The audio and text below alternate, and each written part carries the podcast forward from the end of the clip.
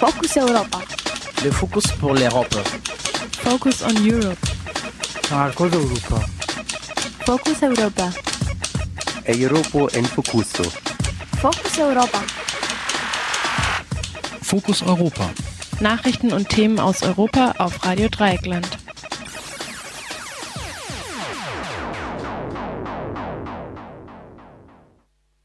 Herzlich willkommen zum Fokus Europa Spezial, dem wöchentlichen Infomagazin, produziert von Radio Dreieckland. In der kommenden halben Stunde werden wir uns vertieft um die Frage der historischen Verantwortung beschäftigen.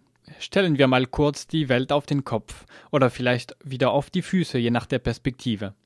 Stellen wir uns vor, die Staaten des globalen Nordens würden ihre historische Verantwortung wahrnehmen und den Reichtum den Menschen und Staaten zurückgeben, auf dessen Kosten sie sich bereichert haben. Die ehemaligen Kolonialmächte, allen voran Großbritannien, Frankreich, Spanien und Portugal, aber auch Deutschland und andere Staaten, würden die Staaten und Familienangehörigen von Opfern für Jahrzehnte und Jahrhunderte von Sklaverei, Ausbeutung, Plünderung der Kultur und der natürlichen Ressourcen entschädigen, die einen Teil der heutigen Konflikte und der bestehenden Armut erklären. Staaten, die Völkermorde und Kriegsverbrechen begangen haben, würden das Leiden der Opfer, der Überlebenden und ihrer Angehörigen anerkennen und entsprechende Entschädigungen zahlen für die daraus resultierenden gesundheitlichen Schäden. Vielleicht würden sogar die Staaten, die sich über die letzten 200 Jahre durch klimaschädliche Technologien bereichert haben, endlich die Kleinbäuerinnen und Menschen aus dem globalen Süden dafür entschädigen, dass sie ihre Lebensgrundlage zerstören. Vielleicht würde dann sogar eine Troika aus Griechenland, Namibia und Kamerun Rettungspakete für Deutschland mit eingebauter Sparpolitik vorschlagen, damit Deutschland gefälligst seine historischen Schulden zurückzahlt. Aber Deutschland wäre bei weitem nicht das einzige Krisenland in diesem Fall. Es gäbe zum Beispiel noch die Pleite Franzosen, bei denen die Troika wahrscheinlich aus Mali, der Zentralafrikanischen Republik und der Elfenbeinküste bestehen würde. Heute wollen wir uns aber speziell mit dem Fall Deutschland und speziell mit der historischen Verantwortung für Kolonialismus, Völkermord und Kriegsverbrechen beschäftigen. Denn diese Woche gab es zwei besonderen Anlässe zu Entschuldigungen und Entschädigungen für die historischen Verbrechen aus der Kolonial- und NS-Zeit. Entschuldigungen kamen durchaus, Entschädigungen aber keinesfalls.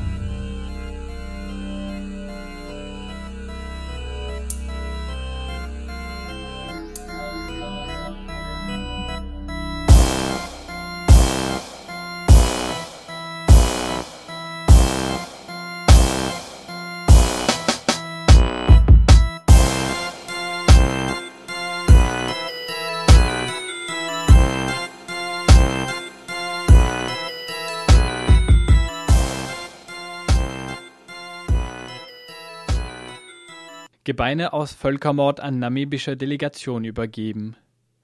1884 teilten europäische Kolonialmächte bei der Berliner Afrikakonferenz den Kontinent unter sich auf. Das Kaiserreich erklärte daraufhin das heutige Namibia zum deutschen Schutzgebiet. Im Januar 1904 erfolgte ein durch Samuel Maharero geleiteter Aufstand der Herero und Nama. Dieser wurde aber von Generalleutnant Lothar von Trutta in der Schlacht am Watterberg niedergeworfen.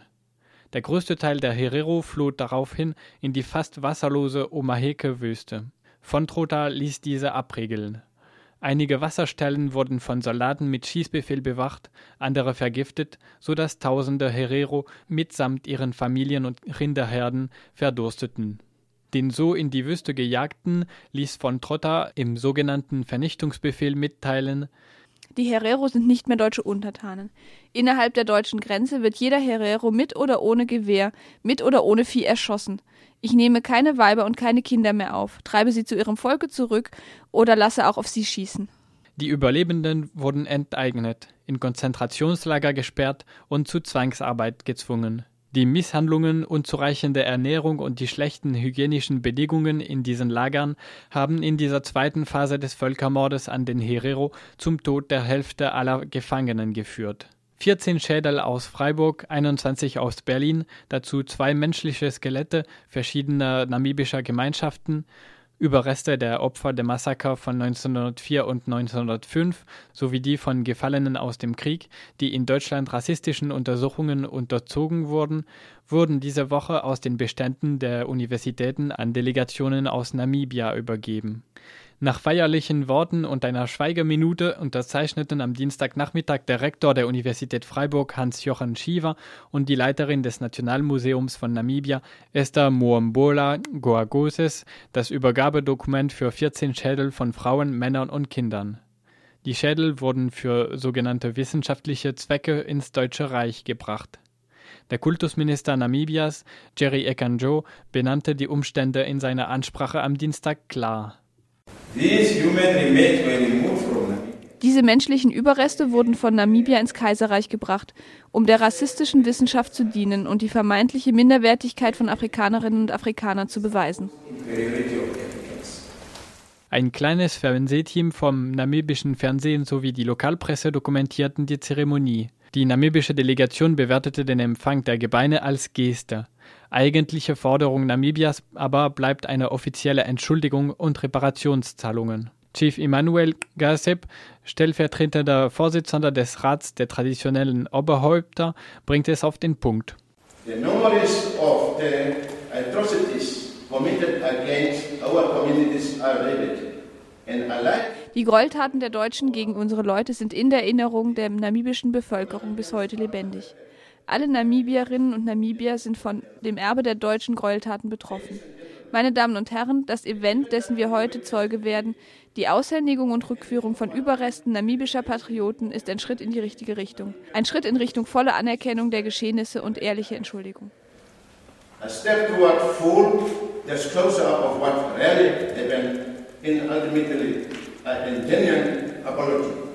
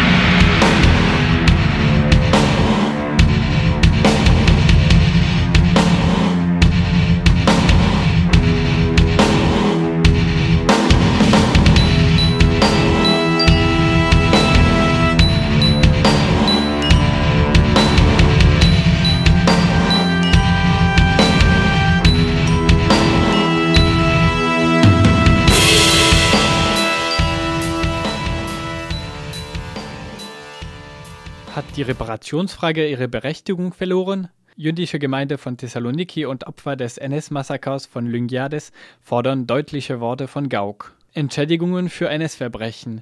Ein Thema, das die Rolle Deutschlands als friedensstiftende Macht inmitten eines Europa befreundeter Staaten immer wieder fragwürdig werden lässt. Denn die deutschen Verbrechen können nicht nur ideell niemals wieder gut gemacht werden. Wenigstens auf der materiellen Ebene müsste die BRD als Nachfolgestaat des Deutschen Reichs umso mehr darauf aus sein, so viel wie möglich zurückzuzahlen. Doch das Gegenteil ist der Fall. Deutschland weigert sich, seine Hausaufgaben zu machen. so gegenüber Griechenland. Am Mittwoch besuchte der deutsche Präsident Gauck das Land, unter anderem auch das Dorf Lyngiades. 1943 ermordeten deutsche Truppen dort 82 Menschen, vor allem Frauen und Kinder. Dies ist nur eines von hunderten deutscher Massaker allein in Griechenland. Die Angehörigen der Opfer fordern eine Entschädigung, aber vergeblich. Eine aktuelle Entschädigungsklage der jüdischen Gemeinde von Thessaloniki und eine kleine Anfrage der Partei Die Linke an die Bundesregierung sind weitere Anlässe, diese Frage unter die Lupe zu nehmen. Johanna sprach mit Martin Klingner, der sich im Hamburger Arbeitskreis Distomo seit vielen Jahren für eine deutsche Solidarität mit den Opfern von NS-Massakern in Griechenland engagiert. Zunächst fragten wir ihn nach der Position des AK Distomo zu einer Aussage der Bundesregierung auf die Frage der Linkspartei, ob es laut Regierung denn, Zitat, im Völkerrecht eine Art allgemeine Verfallsfrist von Reparationsansprüchen, Zitat Ende, gebe und welche das für, Zitat, das historisch beispiellose NS-Unrecht, Zitat Ende sei. Die Bundesregierung behauptet daraufhin, Reparationsforderungen hätten heute ihre Berechtigung verloren und schließt mit dem Satz Im Übrigen wären Reparationen mehr als 65 Jahre nach Ende der kriegerischen Auseinandersetzungen ohne jede Präzedenz. Naja, es gibt zwei Antworten darauf. Das eine ist, die Verbrechen des Nationalsozialismus waren historisch ohne Präzedenz. Und insoweit gelten auch besondere Regelungen, müssen auch besondere Regelungen gelten. Im Übrigen gibt es eine ähm, ganz klare Rechtslage, die von der Bundesregierung schlicht negiert wird. Ähm, die Reparationsforderungen gegenüber den ähm, ehemals besetzten Ländern sind ja schon in der Pariser Friedenskonferenz anerkannt worden. Ähm, die Bundesrepublik ähm, hat es geschafft, in den 50er Jahren im Londoner, sogenannten Londoner Schuldenabkommen eine Stundung all dieser Forderungen zu erreichen oder weitestgehend zu erreichen. Diese Stundung war verknüpft mit einer Regelung, dass dies bis zum Abschluss eines Friedensvertrages gelten sollte. Und nun wird ähm, gemeinhin eigentlich der 2 plus 4 Vertrag zwischen der Bundesrepublik der DDR und den vier Siegermächten als ein solcher Friedensvertrag angesehen. Und damit ähm, ist ähm, die Stundungswirkung des Londoner Schuldenabkommens entfallen. Mhm. Folglich sind alle Forderungen fällig und seit 1990, seit Zustandekommen des 2 plus 4 Vertrages und müssten erfüllt werden. Und genau äh, davor drückt sich die Bundesrepublik. Die Bundesrepublik hat ja ganz gezielt darauf bestanden, diesen 2 plus 4 Vertrag anstelle eines Friedensvertrags so die Formulierung einzusetzen, genau weil mit einem Friedensvertrag die Reparationsforderungen dann fällig würden. Gibt es denn da eine ernsthafte Auseinandersetzung im internationalen Recht darum, wie sehr so ein Trick überhaupt anerkannt werden muss? Ist das noch irgendwie anfechtbar? Ja, also es gab ja bisher noch kein Gericht, das äh, spezifisch über diese Frage der Reparationspflichten entschieden hätt, hätte. Ähm, insoweit kann man das nicht sagen. Allerdings gab es ja Individualklagen, die äh, nach 1990 eingereicht wurden in der Bundesrepublik vor deutschen Gerichten. Und ähm, diese Gerichte haben letztlich die Entschädigungsforderung aus verschiedenen Gründen zurückgewiesen, aber sie haben alle der Bundesgerichtshof auch anerkannt, dass der 2 plus 4 Vertrag ein Friedensvertrag mhm. ist und dass die Stundungswirkung des Londoner Schuldenabkommens nicht mehr gilt. Mhm. Also diese Sache ist rechtlich klar und eindeutig entschieden und die Bundesregierung ignoriert das einfach. Sie sagt ja auch zusätzlich, nicht nur sieht sie selbst diesen Vertrag nicht als Friedensvertrag, sondern sie sagt auch, dass genau in diesem 2 plus 4 Vertrag festgeschrieben worden sei, dass die äh, anderen, die betroffenen Staaten auf Reparationen verzichten und in der Charta von Paris äh, 1990 hätten auch die betroffenen Staaten, einschließlich Griechenland, dem zugestimmt. Das wurde nun in der linken Anfrage auch ein bisschen diskutiert. Die Bundesregierung beharrt auf ihrem Standpunkt. Worin siehst du eine Zustimmung oder eben auch Nichtzustimmung Griechenlands? Also Griechenland hat niemals auf Reparationen verzichtet und das ist sozusagen eine ja, grundsätzlich positive Haltung gegenüber dem 2 plus 4 Vertrag gegeben hat das hat nichts damit zu tun, dass ähm, das völlige Fehlen von Reparationsregelungen in diesem Vertrag nun äh, von der Staatengemeinschaft irgendwie positiv aufgenommen worden wäre. Das ist einfach Unfug. Also Griechenland war äh, an diesem Zustandekommen des 2 plus 4 Vertrages nicht beteiligt und auch damit hat sich der Bundesgerichtshof unter anderem auseinandergesetzt und gesagt, nein, das gilt nur für die Staaten, die daran beteiligt waren, sprich also die ehemalige Sowjetunion, die USA, Frankreich und Großbritannien, die äh, haben insoweit auf Reparationsleistung verzichtet. Und das gilt aber nicht für alle anderen Länder. Was auch immer dann später mal erklärt wurde, das hat, das ist völkerrechtlich überhaupt nicht verbindlich. Die Bundesregierung zieht ja auch noch andere Register und verweist unter anderem darauf, das macht sie auch im Fall anderer Länder, wie zum Beispiel Italien, dass äh, Griechenland ja 1960 schon Geld bekommen habe und zwar 115 Millionen D-Mark. Wenn man sich jetzt irgendein x-beliebiges öffentlich finanziertes Großprojekt anschaut, dann scheint diese Summe ja relativ mickrig, oder? Ja, also das bewegte sich äh, in dem Rahmen der sogenannten Globalabkommen, die damals mit verschiedenen westlichen Staaten und mit Israel geschlossen wurden. Diese 115 Millionen waren aber niemals als abschließende Regelung gedacht. In keinem Fall dienten sie dazu, den Opfern von Kriegsverbrechen irgendeine Entschädigungsleistung zukommen zu lassen. Das war ganz eindeutig nicht intendiert. Weil die Bundesrepublik das immer als Reparationsleistung angesehen hat, hat sie gesagt, diese Leistungen aus den Globalabkommen sind keine Reparationsleistung, sondern sie sind Zahlungen zugunsten politisch, rassisch, religiös Verfolgter. Sprich, in der Regel waren es Zahlungen zugunsten der jüdischen Gemeinden, der Belebenden oder der Nachkommen aus jüdischen Gemeinden. Und so ist es auch in Griechenland gewesen. Diese Summe kam im Wesentlichen, soweit sie dann in Griechenland verteilt wurde, den jüdischen Gemeinden zu und so war es auch gedacht, nicht den Opfern von Massaker. Und damit ist eben auch klar gewesen, dieser Komplex nach wie vor offen geblieben ist. Und die griechische Regierung hat damals in einer äh, diplomatischen Note auch erklärt, nein, wir sehen das nicht als abschließende Regelung an. Es gibt ja auch einen eigenen griechischen Untersuchungsbericht zu Entschädigungs. Der Untersuchungsbericht wurde, es wurde letztes Jahr dessen Existenz bekannt, aber wurde noch nicht veröffentlicht. Ja. Hast du einen Überblick davon, Informationen darüber, auf welche Informationen sich Griechenland da beruft, die ja anscheinend ganz, ganz anders sind als die der Bundesrepublik? Ja, da ging es zunächst mal darum, also man muss vielleicht ein bisschen das Thema Entschädigung und Reparation ein bisschen mhm. auseinanderhalten, weil unter Entschädigung verstehen wir immer den Komplex der Entschädigung für individuelle Opfer.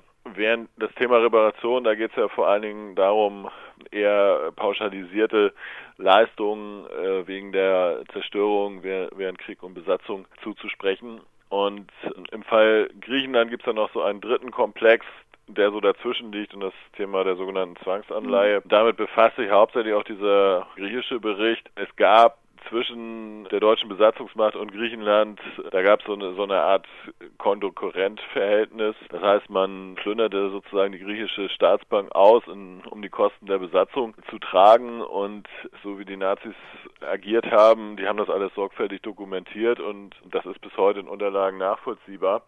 Und darum ging es auch auf griechischer Seite, das nochmal irgendwie aufzuarbeiten und zu gucken, wie hoch sind da eigentlich die, die Forderungen aus der damaligen Zeit. Denn diese Forderung erkennt eben die Bundesregierung auch nicht an, das hat sie auch immer abgelehnt.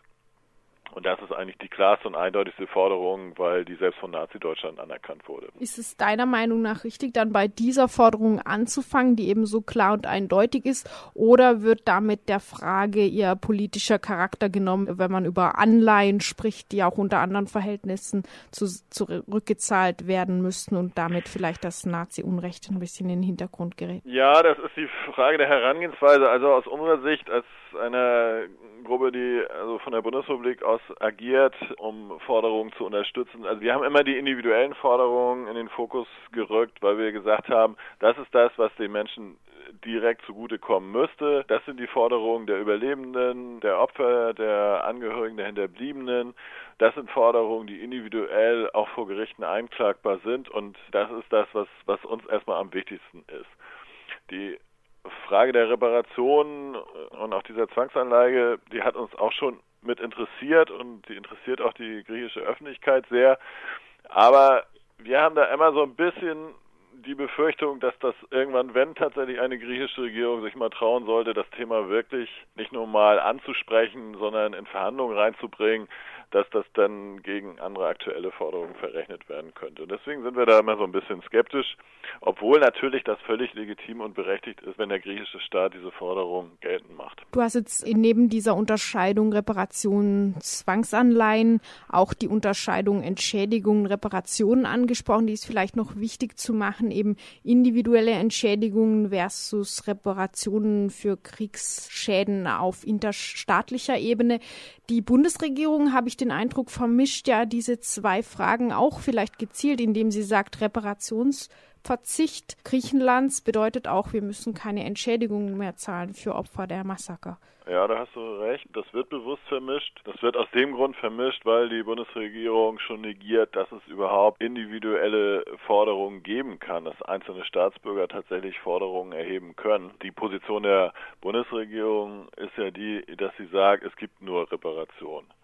So, und alles fällt unter Reparation. Und wir sagen, nein, das ist nicht so. Es gibt eben internationale Abkommen wie das Hager Abkommen in Verbindung mit der Hager Landkriegsordnung, das Zeitpunkt des Zweiten Weltkriegs Gültigkeit hatte und aus diesem ergeben sich schon individuelle Forderungen in Verbindung mit anderen Haftungstatbeständen, lassen sich daraus individuelle Forderungen herleiten. Das, das ist immer die Position gewesen, die vor deutschen und auch vor anderen Gerichten vertreten wurde und die ist auch richtig.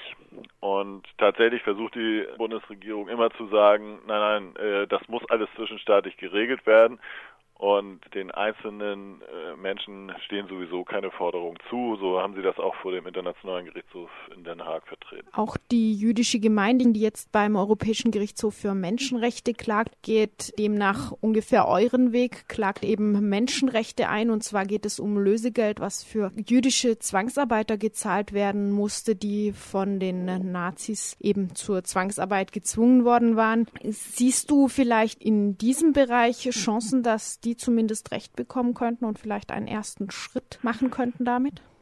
Also ich sehe darin auf jeden Fall die Chance, dass das Thema vielleicht nochmal eine etwas größere Öffentlichkeit findet. Es war ja schon häufiger so, dass Forderungen jüdischer Opfer eine größere Aufmerksamkeit gefunden haben. Das könnte auch in diesem Fall so sein, dass das über Griechenland hinaus mehr Interesse findet, wenn die jüdische Gemeinde äh, Entschädigungen einfordert und einklagt. Von daher könnte das eine etwas neue Dynamik nochmal in die Sache reinbringen. Vom rechtlichen her bin ich da sehr skeptisch. Der Europäische Gerichtshof für Menschenrechte hat in seinen bisherigen Entscheidungen zu dieser Thematik, finde ich, sehr feige agiert, hat immer gesagt, ja, ach, das überlassen wir mal der nationalen Rechtsprechung und im Wesentlichen können die entscheiden, wem sie da etwas zukommen lassen und, und wem nicht. Straßburg hat also bisher nicht die Courage gehabt, der Bundesrepublik zu sagen, eure Politik verstößt gegen die Menschenrechtskonvention, wenn ihr Menschen von ihren Rechten ausschließt, wenn ihr in den Rechtsweg verweigert, wenn ihr ihre Eigentumsrechte negiert. Insoweit bin ich da skeptisch, ob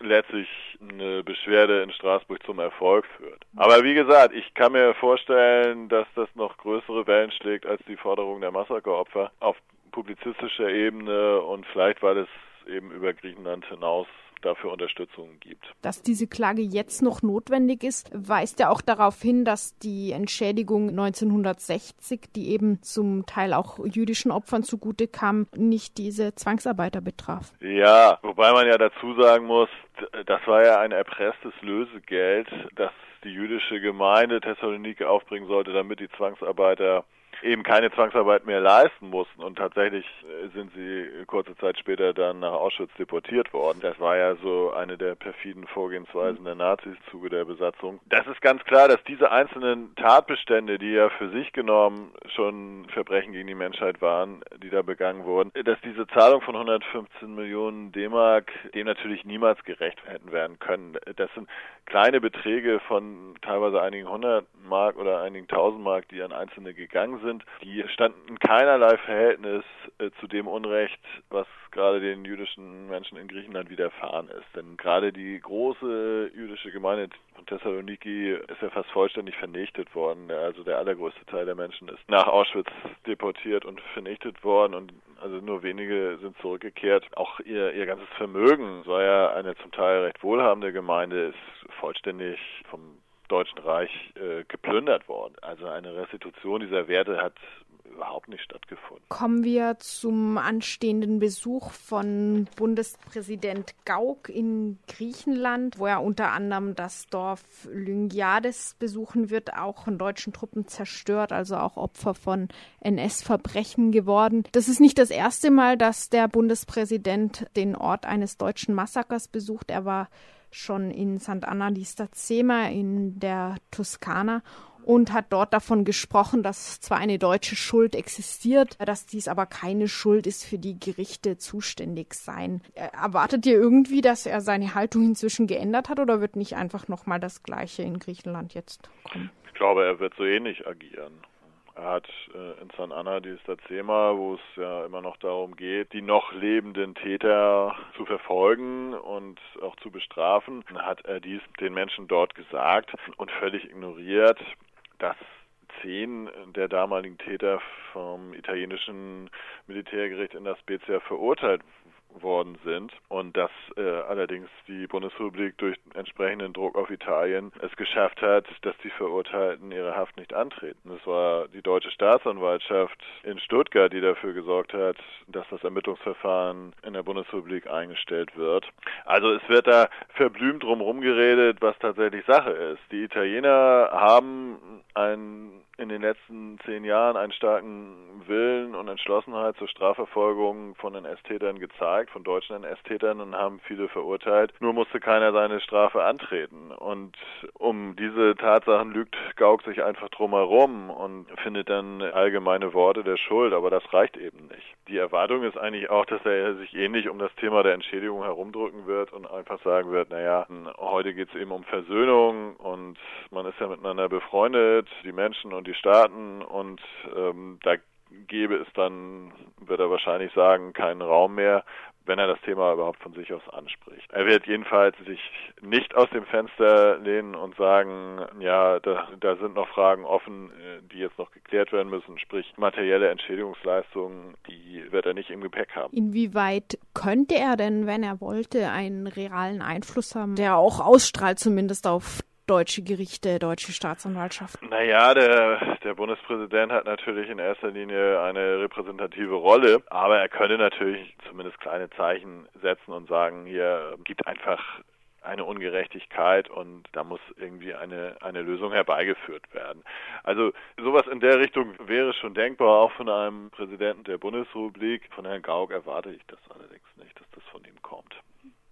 Aber dass es nicht möglich wäre, das halte ich für falsch. Er könnte ein Zeichen setzen, äh, das dann auch die Bundesregierung unter Druck setzen würde, entsprechend zu agieren. Als Arbeitskreis Distomo setzt ihr euch dafür ein, dass das Unrecht, insbesondere der NS-Massaker, in verschiedenen europäischen Staaten nicht vergessen wird, aber ganz besonders in Griechenland und ganz besonders eben in Distomo, wo eines dieser Massaker stattfand. Im Juni jährt sich das Massaker zum 70. Mal und ihr werdet auch eine Gedenkfahrt wieder einmal dorthin machen. Welche Art von Öffentlichkeitsarbeit plant ihr? Also wir werden mit einer größeren Gruppe aus Hamburg dorthin fahren, also Menschen aus unserem Umfeld und befreundete Menschen, die mit uns dorthin fahren. Ich denke, dass wir so zwischen 10 und 15 Personen sein werden. Und außerdem wird es noch eine Reisegruppe aus Nordrhein-Westfalen geben, etwa von gleicher Personenzahl, die eine Bildungsreise nach Griechenland machen und dem Zusammenhang auch nach Distomo fahren werden. Also was wir dort tun werden, ist natürlich,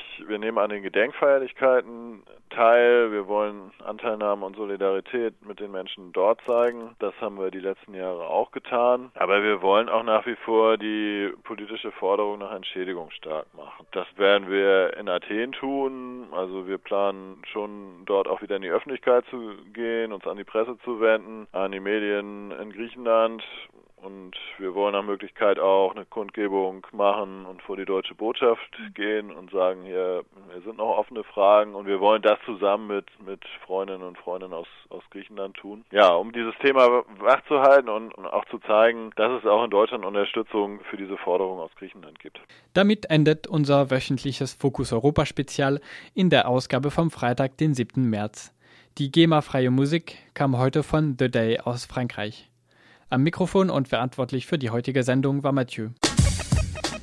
Das war Fokus Europa von Radio Dreieckland. Produziert mit finanzieller Unterstützung des Europäischen Parlaments.